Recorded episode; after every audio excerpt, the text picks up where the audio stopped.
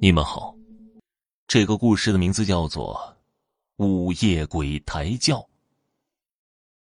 那天晚上，玩手机玩的比较晚，就在我准备睡觉的时候，躺下没多久，就觉得脑袋里飘飘荡荡的，像是在做梦一般。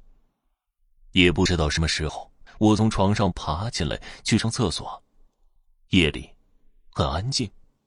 上完厕所后，突然听到一阵轻微的脚步声，还似乎伴随着一阵阵敲敲打打的锣鼓声。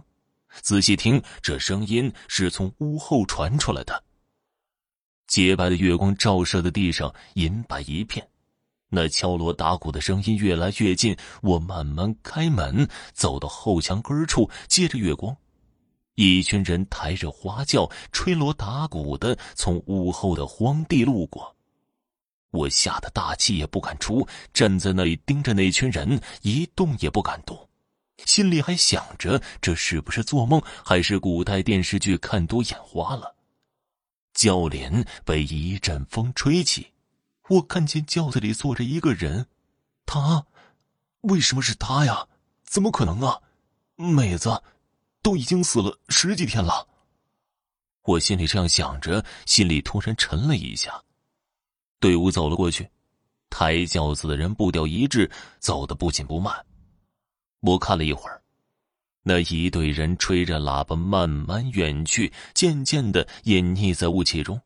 不知道怎么回事，我竟然也跟着走了过去，好奇的想要看看。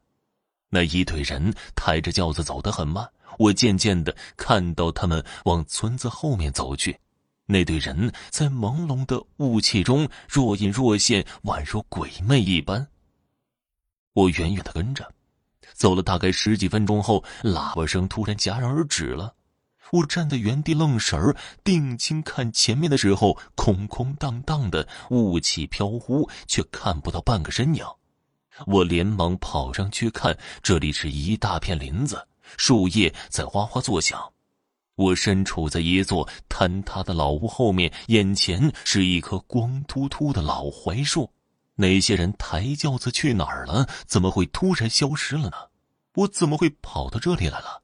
我现在觉得自己是在做梦，但是却又那么清晰，想要清醒过来却没法做到，而且那种恐惧感是那么真实。这里荒凉而冷清。在这个寂静的午夜，我独自站在荒野中，有一种毛骨悚然的感觉。我转回身想跑，啊！一个女人的幽叹，那悠悠的叹息声无比诡异。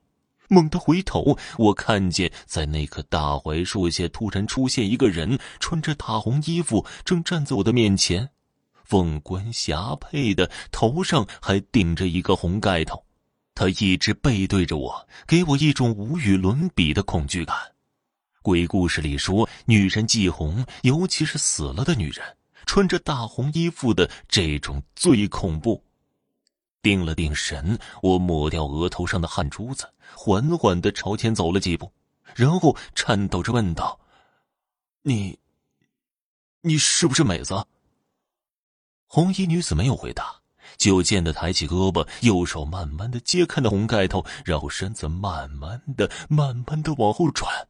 此时，我的脚跟子有些瘫软，一双带着似笑非笑的眼神紧紧的盯着我。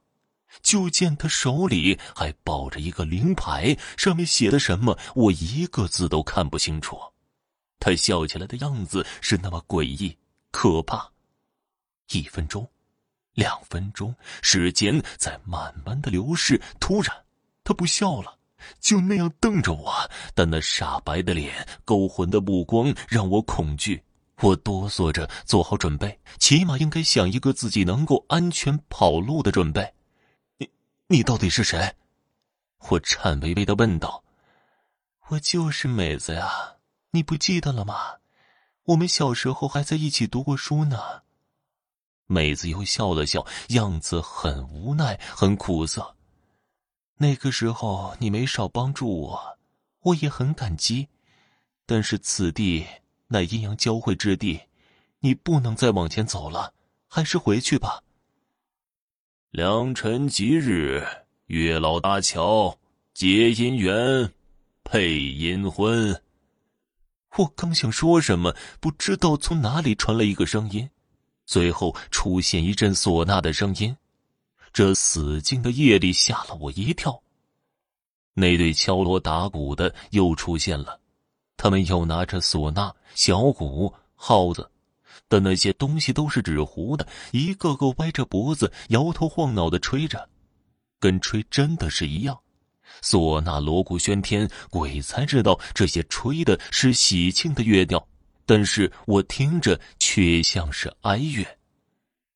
一个貌似媒婆的女人在那喊着：“金玉人对，郎才女貌，月老牵线，天地作证，要结为夫妻，从此黑发白骨，永结同心，三生三世，缘分不尽。”最后，妹子上了红花轿，轿夫、乐队、媒婆，他们大概有十来人，不，应该说全都是虚影、鬼魂，吹吹打打着，队伍在我面前慢慢的消失了。